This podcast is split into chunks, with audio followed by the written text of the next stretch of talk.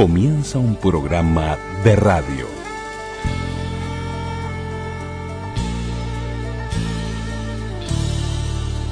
Un programa de radio. programa de radio. Radioactividades. Radioactividades.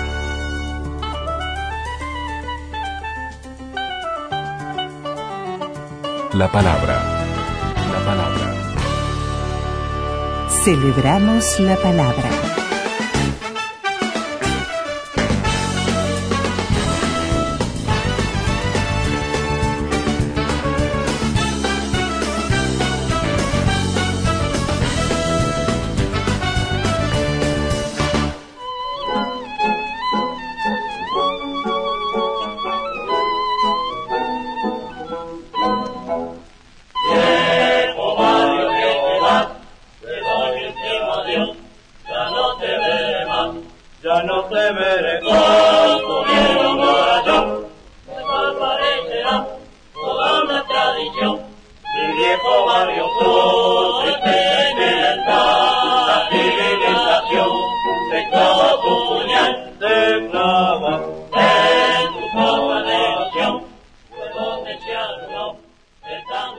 Comenzamos el programa de sábado con Adiós mi barrio, Troop Oxford, la letra de Víctor Solín.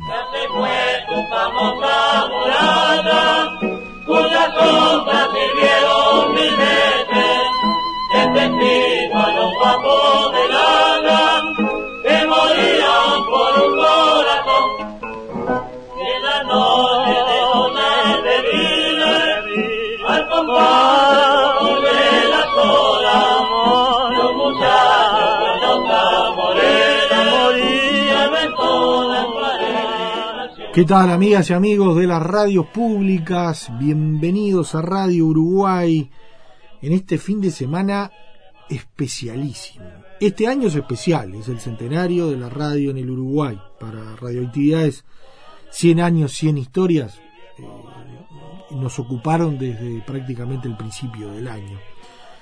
Pero en este 5-6, mañana es el día indicado, pero este fin de semana es el de los 100 años de la radio en el Uruguay. Así que lo vivimos con un ánimo redoblado, con, mucha alegría, mm, porque realmente eh, quienes amamos, queremos la radio y este programa que desde 1989 está aquí en las radios públicas con su estandarte, historia de la radio y todo lo que es la radio, nada nos es ajeno es un día y un fin de semana de fiesta. Así que eh, Luis Ignacio Moreira Lula, Daniel Ayala, quienes hacemos radioactividades, les enviamos un abrazo eh, redoblado para compartir este fin de semana mañana con una instancia especial de dos horas en donde vamos a estar bien metidos en, en el año 22, en los años 20,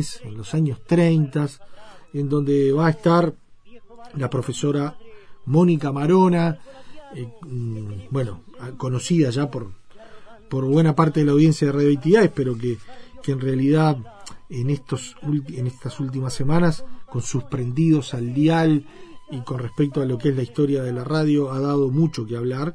Y va a estar nuestro amigo, eh, que comenzamos estas andanzas radiales en 1989, Horacio Nigro, este investigador, que es columnista de radioactividades periódicamente, que el año que viene lo vamos a tener seguramente retomando la normalidad de, este año que se lo dedicamos a los 100 años, 100 historias.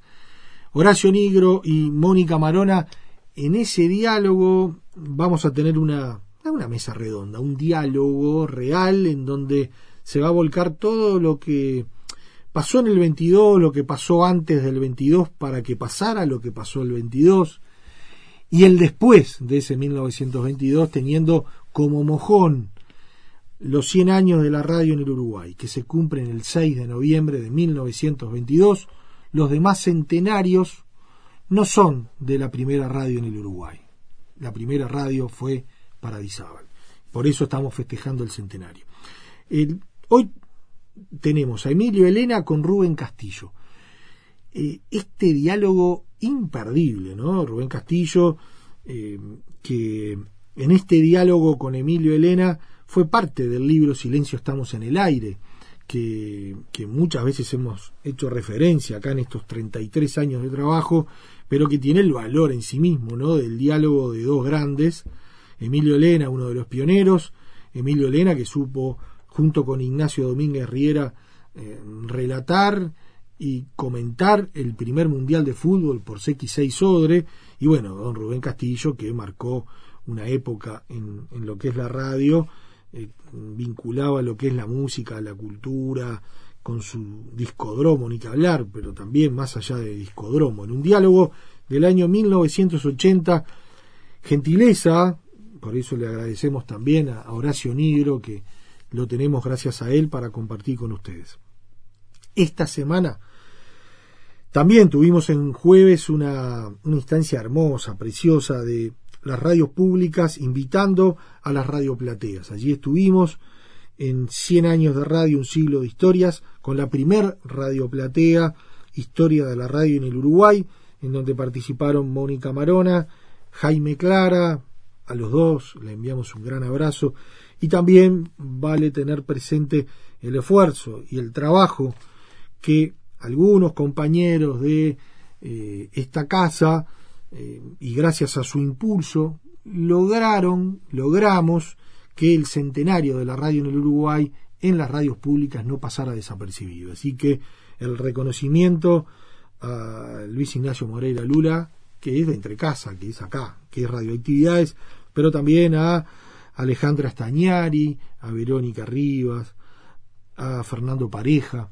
a la gente de redes, que ellos fueron el motor eh, para que eh, estas tres radioplateas, y digo tres porque ya la primera ya pasó el jueves anterior, pero tenemos el 10 de noviembre a las 15 horas en la sala de exposiciones del Sodre, en Sarandí Misiones, con entrada libre también, la radio y las nuevas tecnologías, en donde participarán Salvador Banchero y Roberto Asfadurov, conduciendo Gustavo Rey y el 16 de noviembre a las 15 horas la radio en el interior, en donde participarán Serrano Abella, Washington Sosa, con la intervención de diversos comunicadores de todo el interior del país, con la conducción de Silvia Techera, allí en el local de los medios públicos en la ciudad de Melo, 18 de julio 572, entrada libre. Ya le vamos a ir informando más cercano en el tiempo, pero quedan dos radioplateas la del 10 de noviembre y la del 16. La del 3, realmente gracias a los que nos acompañaron y a los que nos escucharon.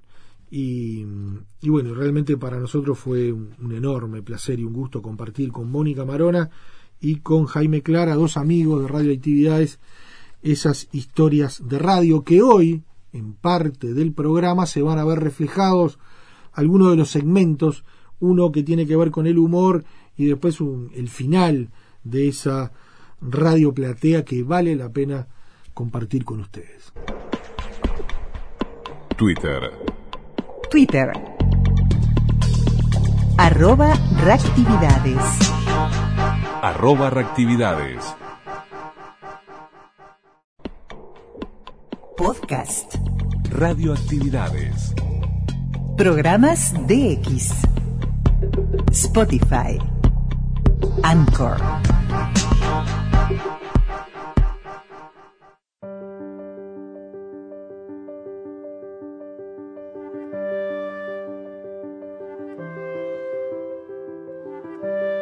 Cien años. Cien historias. Y ahora cercanos a, a lo que es el centenario de la radio en el Uruguay, como les decíamos, el 6 de noviembre. Ya el 5, un día como el de hoy, en los diarios, y antes también, pero uno recuerda la prensa, el 5 de noviembre estaban anunciando que, bueno, que Radio Paradisábal iba a salir su transmisión, y, y bueno, eso quedó marcado para los pocos privilegiados eh, que tenían receptor en, en esa época, ¿no? Pero el diálogo que sigue, la grabación que vamos a escuchar, que la tenemos gracias a Horacio Negro y la compartimos con ustedes, es del año 1980. Es un diálogo de Rubén Castillo con uno de los pioneros y de los hacedores, entre comillas, de la radio en el Uruguay, don Emilio Elena. Imperdible diálogo, hablando de radio y de los inicios de la radio en el Uruguay, entre Rubén Castillo y Emilio Elena.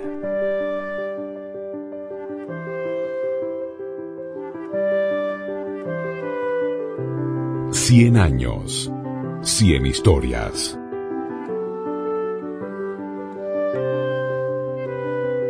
E hice un curso de cuatro años para, con el conocimiento, para adquirir conocimientos de electricidad. ¿Por vocación? Por vocación, por vocación. Electricidad, mecánica, en fin, todo lo, todo lo adyacente o todo lo necesario para tener una base más o menos sólida de conocimientos en materia de electricidad. Ahí tuve, era una escuela que se había formado con la buena voluntad de los ingenieros de la UTE.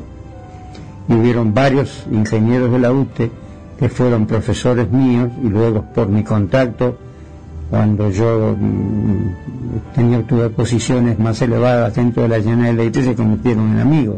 Entre otros, el ingeniero Masón, que era director de la escuela por otra parte, ingeniero Aguerre, ingeniero Fonseca, este, todos esos me sirvieron para adquirir algunos conocimientos elementales que con el tiempo después se fueron aumentando y perfeccionando, de manera que estábamos en una condición mm, básica suficiente como para asimilar lo que se podía asimilar de conocimientos técnicos en materia de radio, cuyo acceso se podía hacer únicamente a través de la lectura en inglés, porque las cosas que se imprimían en español, les puedo decir que caras y caretas, empezó a hacer algunas publicaciones de, radio, de radiotelefonía muy elementales y ahí empezó a despertarse el entusiasmo, tanto de esa peli como mío, por eh, adquirir conocimientos. Naturalmente yo tenía la facilidad de que, ya dominaba inglés como para poder leer. Y eso fue el inicio hasta que... Había, pero había receptores en, en 1920 eh, acá no, no, no, acá no. Acá no había ni siquiera con qué probar un receptor. Después, a medida que fuimos conociendo algo, empezamos a aprender que con un teléfono común y corriente eh, y un detector de galena, que después descubrimos que había galena en abundancia en el país y hacíamos excursiones hasta Minas para traer cantidades de galena que cortábamos por, por, cortábamos en pedazos, en trozos adecuados, se probaba y si su sensibilidad era buena como para asegurar nuestra acción comercial, la vendíamos. Así empezó a ver el receptor de galena. Pero ya para esa época, que ya debía ser 1921, no, 22, ya empezaba a interesarse la compañía la General Electric, en la cual yo integré en 1921, gracias a una recomendación del ingeniero Mazón, es decir, el ingeniero Mazón me propuso pasar a la compañía, este, empezamos a, interesarnos ya a través primero de caras y caretas, luego lo que robábamos por ahí y después con las revistas extranjeras. De manera que en 1900, eso posiblemente lo empezamos en 1920 nosotros, no, 1921.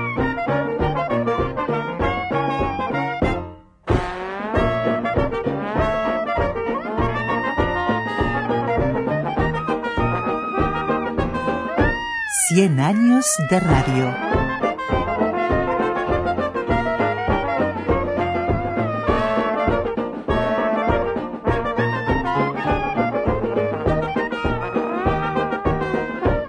¿Cómo era una radio galena? Para que el público, para que, para que yo entienda. Mire, la radio galena era la cosa más simple. Y si usted quiere que yo me refiera con un hecho absolutamente histórico, para que viera lo simple, la iniciación tan simple de la radiotelefonía, porque se podía disponer de métodos y de forma sumamente simple, le voy a contar lo que ocurrió cuando la pelea de Phil Prudence, a menos que usted quiera conservar una rigidez histórica, no, habrá que dejarlo más adelante. El, eh, la pelea de Firpo y Dempsey creo que fue el primer acontecimiento que se transmitió por radiotelegrafía, no por radiotelefonía. En un acontecimiento que se, se le dio esa difusión mundial. La Radio Corporation of America, que era, además de ser una empresa mm, que se ocupaba de la fabricación y de la venta de material radiotelefónico, operaba muchas estaciones de, de transmisión.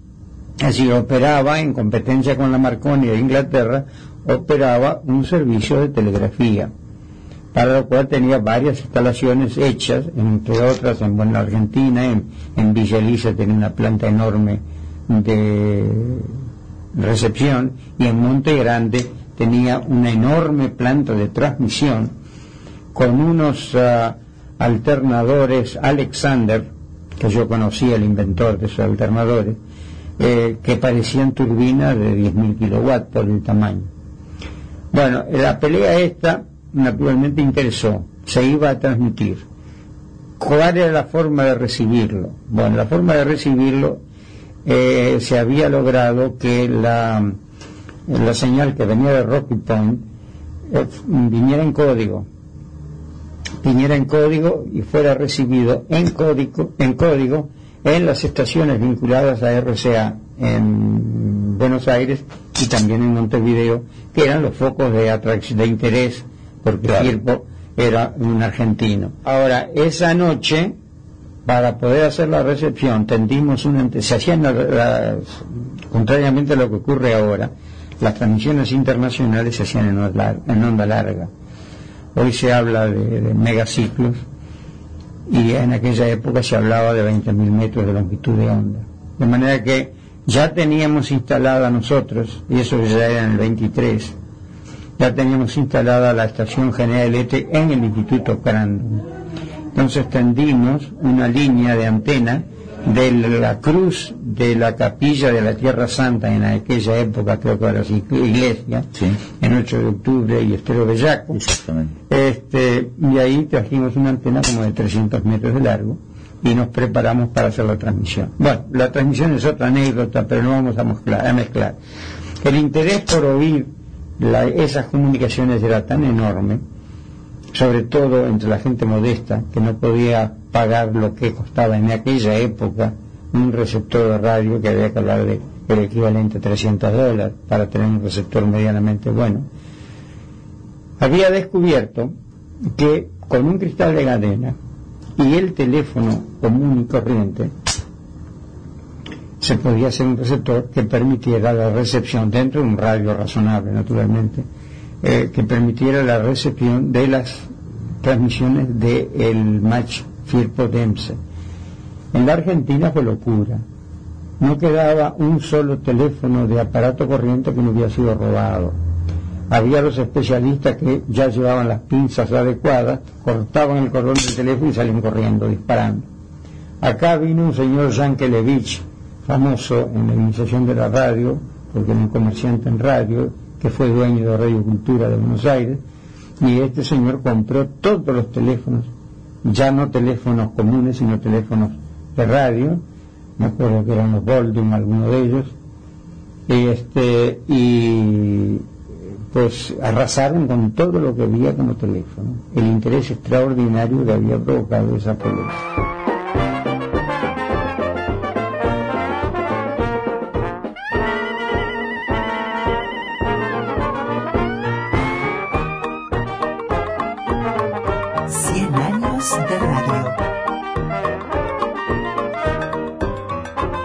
Así que la radio galena era la tira de galena y, la utilización del, mismo aparato telefónico. Bueno, del tubo telefónico, ni siquiera del aparato. Naturalmente que eso era la forma más rudimentaria y que era necesario tener una proximidad bastante grande al transmisor, porque ni siquiera había sintonización. Se, presumía eh, que la señal de radio era de tal amplitud el receptor y no había interferencias, de manera que no había necesidad de sintonía, no había dos estaciones próximas que había que seleccionarlas, quiere decir que con aquellos rudimentos nomás y una persona que le relataba a los otros lo que oía, porque no había para el altoparlante, podía escuchar la información. Bueno, aquello es una revolución, una auténtica revolución. Terminó en una forma terminó en una forma que, anecdóticamente es muy interesante. Se estableció una lucha entre quién daba primero la noticia, si la radio o el telégrafo. Las compañías de telégrafo que trabajaban con el, varios diarios de acá, este, y nosotros que habíamos hecho una combinación con el Plata para darle información tan pronto como viniera por radio. Vino por radio, la noticia vino por radio, por radio telegrafía, el telegrafista de inmediato lo, tradujo y yo lo di por el micrófono. La clave... ¿Por qué micrófono? Por el micrófono de la radio General Eléctrica que ya estaba instalada en el canal. En el 23. Y ahí se armó el gran conflicto periodístico. ¿Quién lo había dado primero? No había forma de determinarlo, creo que se dio más o menos simultáneamente. Por otra parte, este, eh, la forma como nosotros lo recibíamos aunque era en clave, clave guardada celosamente en la caja de hierro, pero era una clave tan tonta, tan ingenua, tan americana, que evidentemente se descifraba. La palabra que llegó fue D, D-E, o sea, dense. B-Y, by, en inglés decir por. K-O, knockout, second, segundo round. Eso fue toda la información que llegó y que había provocado esta, esta convulsión radiotelefónica en el país. Luego vino lo de siempre. La noticia estaba, la imaginación del locutor o del relator, más locutor que relator en este caso, la, la podía adornar y le pusimos el, el, toque, el, tuco o el caldo, lo que usted quiera, pero lo fundamental es que toda la información que llegó acá fue esa, de Valcocer.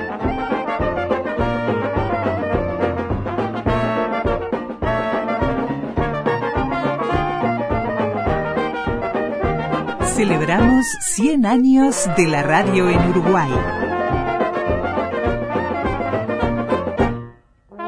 Eh, el inicio, inicio, ¿cómo fue de la radiotelefonía? Es decir, ¿qué, ¿qué emisora, cómo? El inicio, inicio fue el siguiente. Se logró una entrega de aparatos de Estados Unidos. ¿De aparatos receptores? Receptores. El, el ingeniero Altamirano que era gerente de la, de la compañía en aquella época, que sucedió después cuando se fue para, para Estados Unidos, este, era un gran entusiasta y evidentemente el nombre de él debiera figurar como uno de los auténticos pioneros, por más que la actuación de él fue corta, dado que en el 24, el 23 mejor dicho, él se fue ya. Este, pero con, con gran coraje, con gran espíritu, con gran visión y con gran riesgo, se trajeron una cantidad de receptores de radio, que eran carísimos entonces.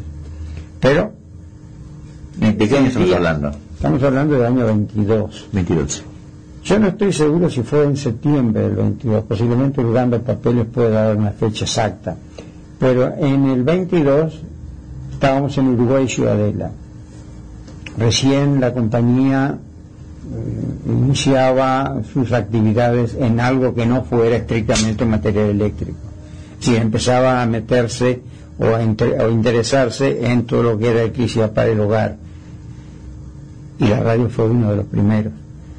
Trajimos una cantidad de aparatos, entre los cuales había uno de galena, exclusivamente galena, que se podía oír más con teléfono, pero ya tenía elementos de sintonización, en su mínima expresión, pero eran elementos de sintonización, es decir, podía seleccionar dos estaciones que estuvieran transmitiendo con longitud de onda distinta. Ahora, en cuanto a misión, emisoras, bueno, cuando eso vino, naturalmente eh, surgió la absoluta necesidad de lograr un elemento de transmisión que no existía. En la oficina de clave de la presidencia de la República había dos muchachos entusiastas, creo que era Buen Cristiano y de los Santos, profesionales en telegrafía. Eh, que operaban en Cerrito y que operaban en la oficina de clave. Y ahí empezamos a interesarnos porque disponían de una antena muy grande en la Casa de Gobierno. Empezamos a considerar que eso podía ser un elemento básico para empezar transmisiones. Se consiguió un transmisor de 20 watts de traerlo desde Buenos Aires. y junto con el transmisor vino un señor empleado de la General Electric de Buenos Aires, un señor Ingunza, me acuerdo bien del nombre, a, indicarnos cómo tenemos que ser conexionado y cómo marchar. Era un transmisor de dos válvulas osciladoras de 5 watts cada una y dos válvulas eh, moduladoras también de 5 watts y no había preamplificación ninguna, de manera que se entraba directamente del micrófono a los eh, circuitos de moduladores. Ese transmisor fue el primero que llegó acá. Por suerte, en aquella época los trámites aduaneros eran muy rápidos y venía el señor Ingunza con el transmisor debajo del brazo, bajó y instalamos el transmisor y empezamos de inmediato. ¿Tuvo un nombre ese, esa radio? Esa radio sí, tuvo nombre. Tuvo nombre. Eh, en aquella época tuvo el nombre, no en la primera época, después fue CW, CWOS que fueron las características que nos dio el, este, la dirección de comunicaciones que estaba ahí en la calle Cerrito. Telegrafía sin hilos. Telegrafía sin hilos. Transmitimos como Radio General Eléctrica.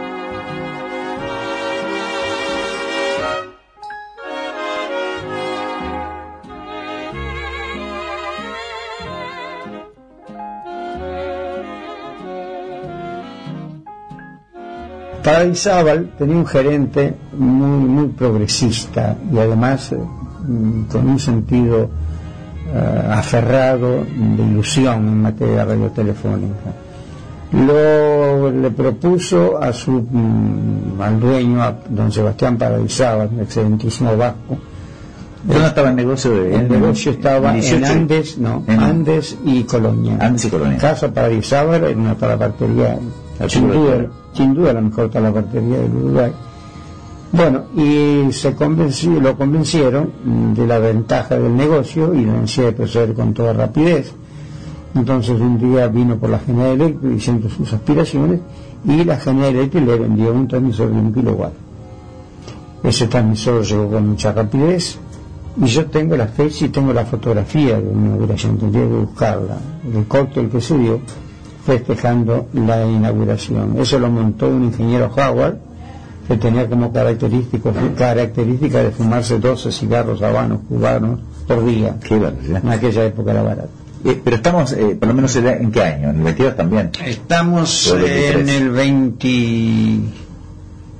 Estamos en el 20... fines del 22 posiblemente, o 23. Pero ya digo, yo tengo una fotografía, un recorte diario debo tener ahí, que indique exactamente la fecha. Tengo la fotografía de un cóctel que se hizo en el Hotel Florida. Que a partir de ese momento hay, hay, hay, dos emisoras. En ese, a partir de ese momento se produce otro fenómeno.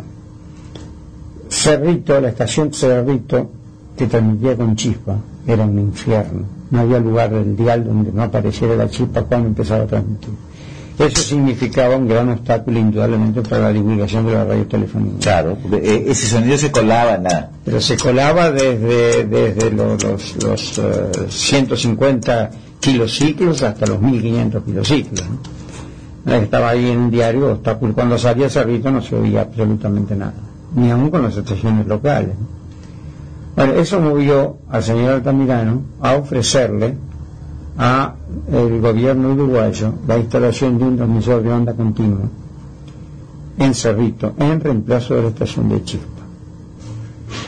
Y aconsejado técnicamente por Howard, que ya había venido a montar Radio Paradisábal, pero estaba acá, estaba en, en, esas instalaciones, en esos procesos de instalación, eh, le propuso al gobierno eh, uruguayo que él instalaba un transmisor de potencia de un kilowatt exactamente igual a lo que se usaba para broadcasting en Paradisábal, pero también con servicio de telegrafía. Es decir, en aquella época los transmisores se hacían para telegrafía, onda continua, para onda interrumpida y para telefonía. El mismo transmisor servía para las tres cosas. Muy bien, el gobierno uruguayo aceptó, ustedes lo pagan si es que el alcance de este transmisor nuestro no es mayor que el de Chile.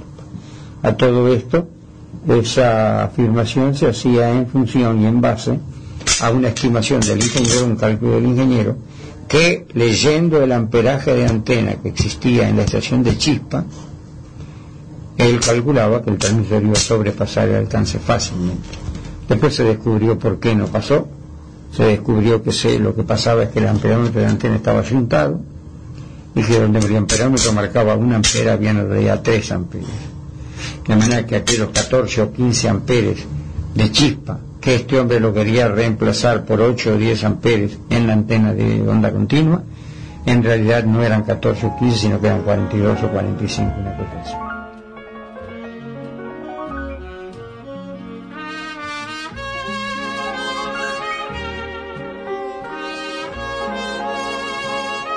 Un siglo de radio.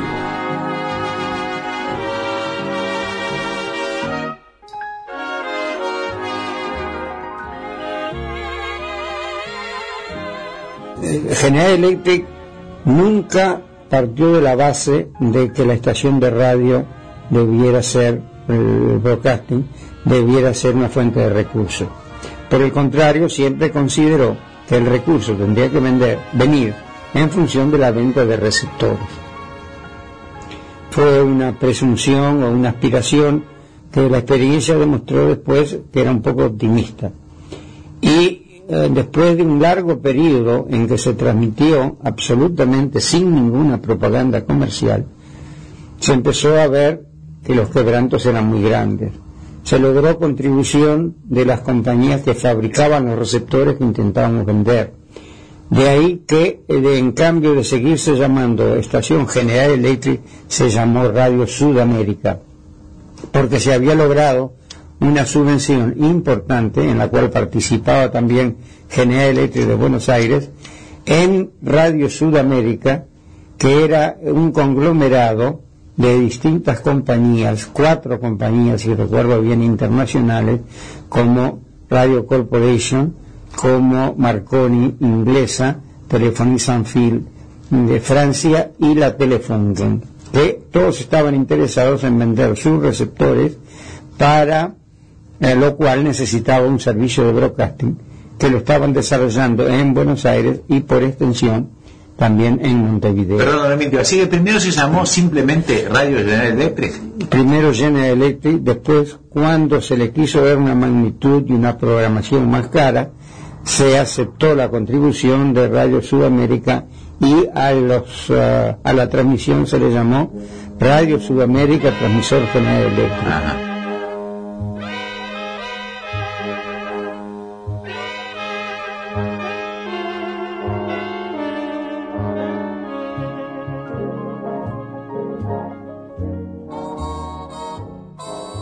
¿Cuándo aparece una nueva emisora? ¿Cuándo aparecen nuevas emisoras? Bueno, el 29 aparece el Sodre. Paradisábal, sí, el 29 aparece el Sodre. Paradisábal tuvo una vida como, como difusora muy, muy efímera. ¿A qué le? ¿Un año o dos? De esa magnitud debe ser. Y vendió el transmisor al día, que también lo usó durante bastante poco tiempo, porque en aquella época la prensa no se sentía muy cómoda con la radio la veía, como una cosa competitiva. La veía como una cosa competitiva, la criticaba acerbamente para oír, ¿para qué va a comprar un receptor? Me acuerdo que es un artículo de la Tribuna Popular, ¿para qué va a comprar un receptor? Para oír un disco rayado, compre el disco y lo escuche en su casa. Bueno, cosas así. Este, el, día, el día la isla operó también por poco tiempo, pero evidentemente sin ningún entusiasmo, sin ningún propósito, ¿Y esa frecuencia se perdió? Esa frecuencia se perdió porque la estación un día se incendió. La estación que estaba instalada en una casilla sobre el Palacio Salvo, sobre el, Hotel Florida, una noche, o no sé a qué hora, yo no sé si operaba o no, este, se quemó. Se quemó y me recuerdo que el ingeniero Zumber fue nombrado perito por el Banco de Seguro yo le estuve suministrando alguna información, en fin, aquello quedó prácticamente inusable, hubiera sido reparable con, con ciertas inversiones que nadie estaba dispuesto a hacer.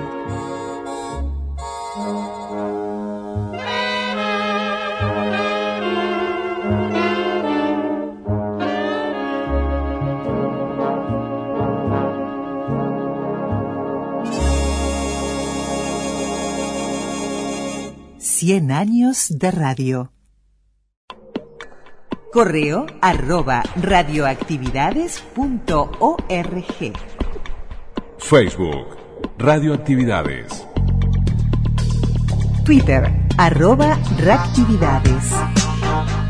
Arroba reactividades.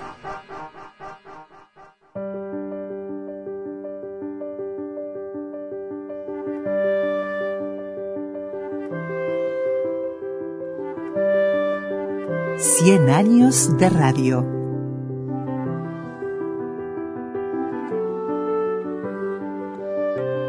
Cien años de radio, un siglo de historias, historia de la radio en el Uruguay. Fragmento de esta radioplatea en donde participan Mónica Marona y Jaime Clara.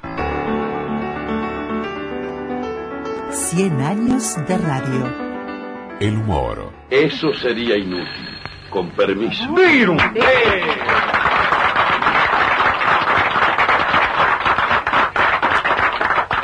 Gracias.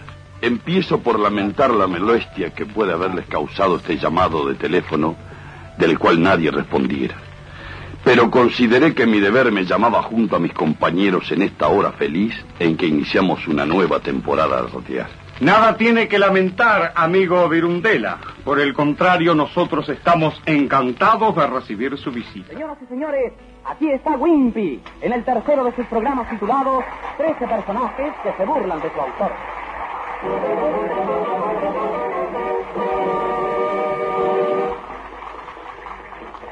Gracias y buenas noches. Casi todos los hombres que se han venido ocupando de explicar en libros y en conferencias qué es el humorismo, amigos, fracasaron lamentablemente. Porque ellos no eran humoristas. Y cuando por extraña excepción trató un humorista de explicar qué era el humorismo, lo explicó tan en serio que nadie entendió nada. Aquí está Pinocho.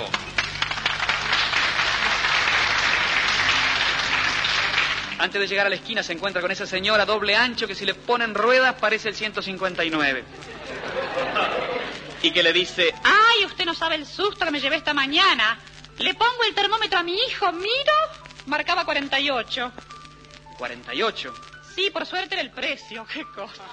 Y mientras tanto, observe la ex unión, valeroso y aguerrido comisario que junta sus niños y pendejos. No los dejo. Ahí lo tienen. Gracias. Nomás. Gracias, hija Rosa. Este, lo encontré más gordo. Este. ¡Ah, gente inmediata! Obliga a muerte, mi supe.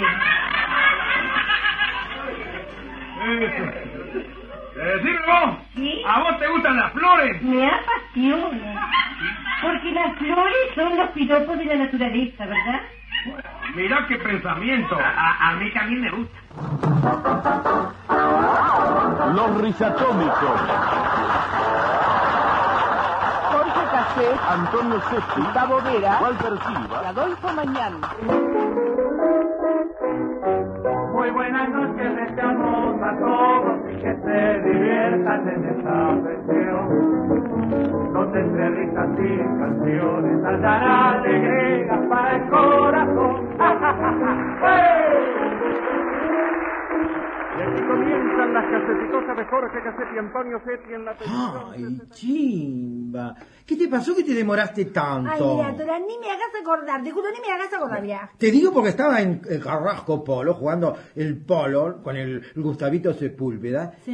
Miré el reloj y salí con el coche que casi me mato por llegar en hora. Ay, discúlpame, pero cuando venía para acá, pasé por lo de Inesita, que estaba el monongo, el marido, tomando mate con pan y manteca, que se le cayó un poco de manteca en la solapa y se la afeitó con el cuchillo. ¡Ay, qué gracioso! Ahora, los agudos e inconfundibles comentarios de Julio E. Suárez, pelo duro. Hay que estar pues en las cosas, se quiera o no se quiera. Mismo yo diría, se pueda o no se pueda. No puedo decir, por ejemplo, que aquellos palos, tablazos y otros ensayos me hayan dolido menos por ausencia. Ay, andás a ver, monona, las cosas que tomarán y comerán, beberán nuestros nietos. Andás a ver, el mundo sigue, sí. Bueno, querida, me alegro de haberte oído. A ver si nos vemos antes de fin de año, ¿eh? Chao. Creación cómica de Mario Rivero, en la que los alumnos Diana Vidal, Nubel Espino, Juan de Arma, Julio César Armi, Nelson Monterrey, ponen en aprietos a la paciente maestra Lupe Cruz. La señorita Clorofila hace ya escuchar su llamado a clase en esta escuela como hay pocas.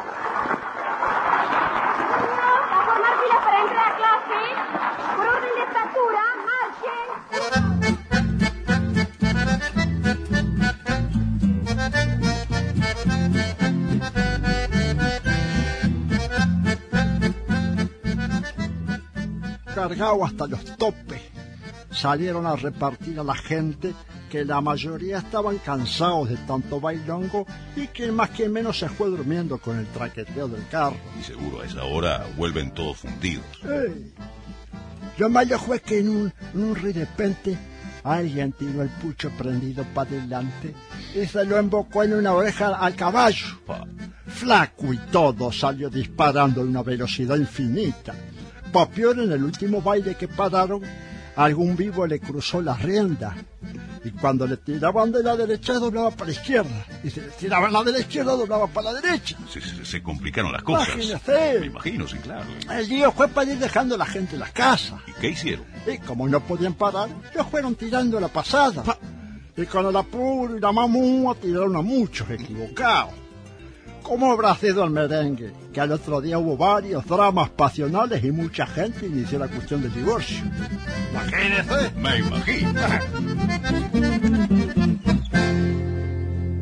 100 años de radio.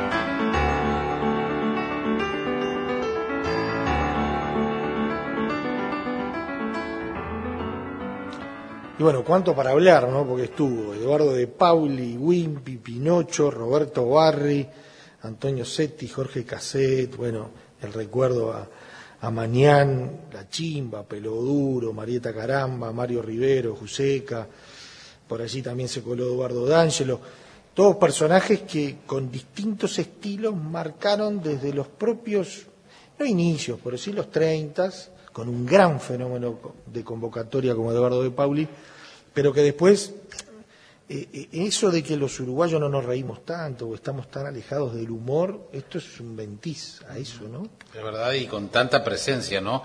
Este, eh, cuando entrevisté en Sábado Sarandía a Mónica hablábamos de cómo el fenómeno quizás este, fue inverso en lo que era el mundo cultural, del, de por lo menos de Montevideo en aquel momento, que era como el, teatro, las estrellas del, teatro o del humor en prensa como Wimpy, este, vienen a la radio, ¿no? Empiezan, son ellos los que, los que vienen.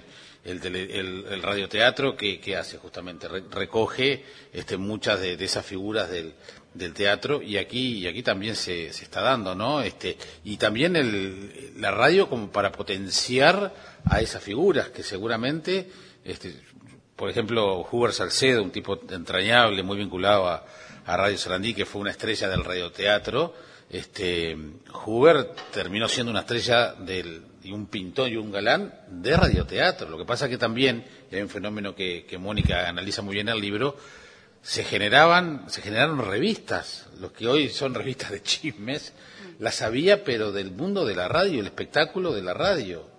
Este, y eso es muy interesante porque para muchos es una novedad. Para mí lo, lo fue que hubiera tantas revistas para lo que era Montevideo en aquella época dedicadas al mundo de la, del espectáculo radial, ¿no? si se puede llamar de esa manera. Y bueno, y es verdad que el, que el humor ha atravesado la historia de la radio, ha estado muy presente con primerísimas figuras como las que tú acabas de nombrar, y ha quedado demostrado, hoy en pleno siglo XXI, que el humor sigue siendo fundamental, el hora- el- lo que es el prime time del, del- del- del horario radial, este, que es en la mañana, la mayoría de los programas o de los programas más escuchados tienen la- una fuerte presencia del humor.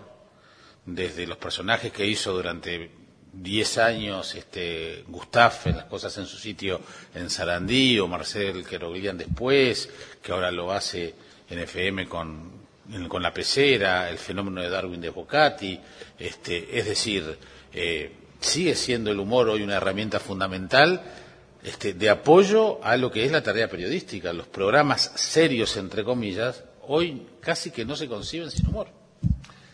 Y si nos vamos bien atrás en el tiempo, eh, hay un antes y un después, o, o mejor dicho, hay un principio con De Pauli.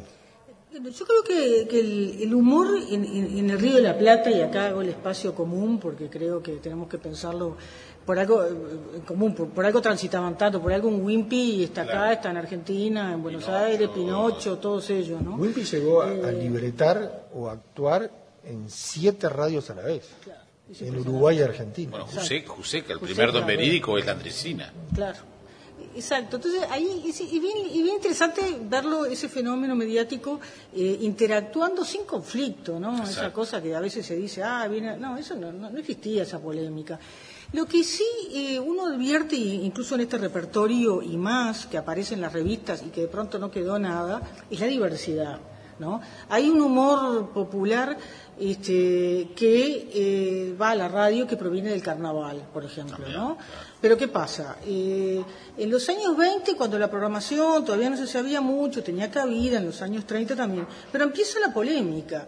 Una cosa es el tablado, el carnaval, el teatro, este, el espacio que tú vas a ver, y otra cosa es eh, cuando el humor entra en el hogar. Entonces, la, la historia del humor va asociada también a las polémicas sobre el humor, ¿no?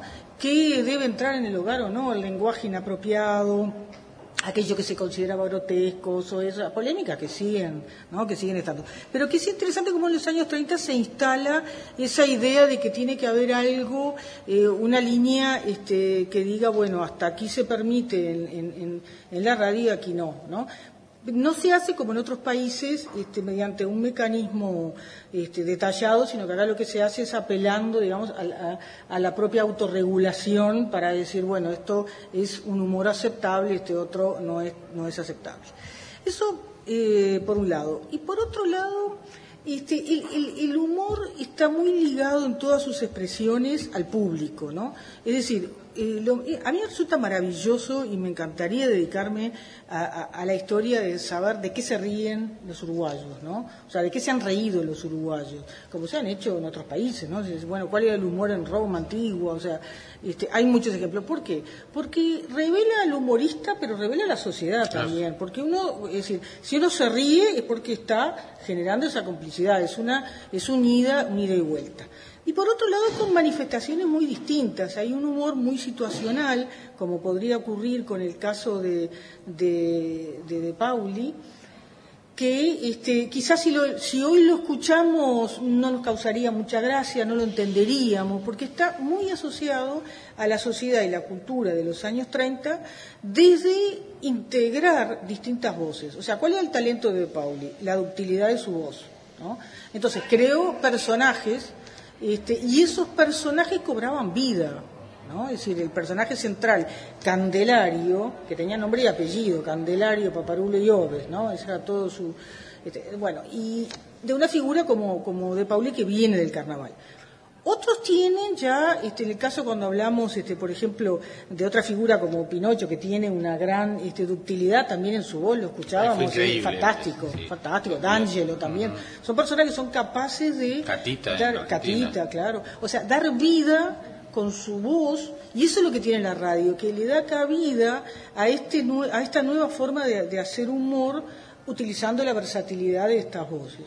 O en otros casos, este, el propio libreto, ¿no? O sea, uno, el, el humor de Wimpy, por ejemplo, es un humor más universal, ¿no? O sea, uno lo puede leer hoy y lo lee en clave de humor, ¿no? Y, y sigue, sigue teniendo porque va, eh, porque es otro tipo de humor, ¿no? Y tiene este, otra, mm, otros rasgos, otras características. Entonces, a mí me parece que esa expresión tan diversa este, y esa eh, variedad que permite la, la radio, porque estamos hablando de muchas horas de programación, de todos los días de la semana, 23 estaciones, 12 horas por día como mínimo. Entonces, las expresiones de humor eran muchas. Esto es lo que sobresale y lo que ha perdurado y el humor, diríamos, más este, eh, clásico, digamos, de, de la radio. Pero después tenés este, gente que iba directamente a, contar chistes, o sea, o gente que salía del tablado y pasaba por la radio. No, o sea, o, aco- o diversidad. acompaña- o acompañaban toda la- todo- todas las 3, 4 horas de un programa. En Argentina no, hay, no se concibe un programa ómnibus de 3, 4 horas sin que haya un humorista sentado a la vera del, del locutor, de- del periodista, del conductor. Bueno, y hasta programas programas de este, periodísticos también incluían la- el toque de humor ya en los años 30. O sea, esa, esa miscelánea que ofrecía la radio, que le daba cabida a todo y a todas las expresiones, es lo que le da una riqueza formidable. Y es lo que hace que eh, valga la pena invertir en comprar un aparato que era tan caro, tenerlo en su casa, escuchar eh, su programa preferido y si dentro de entretenimiento quería ese tipo de humor, escuchaba este y si no escuchaba aquello, ¿no? O sea, tenía como esa variedad este, y la radio lo permitía. Celebramos 100 años de la radio en Uruguay. Las radios públicas te invitan a participar de las radioplateas 100 años de radio, un siglo de historias. Jueves 10, Sala de Exposiciones del Sodre. Miércoles 16, Ciudad de Melo. 100 años de historias. 100 años de radio. Transmitirá Radio Uruguay. Los esperamos.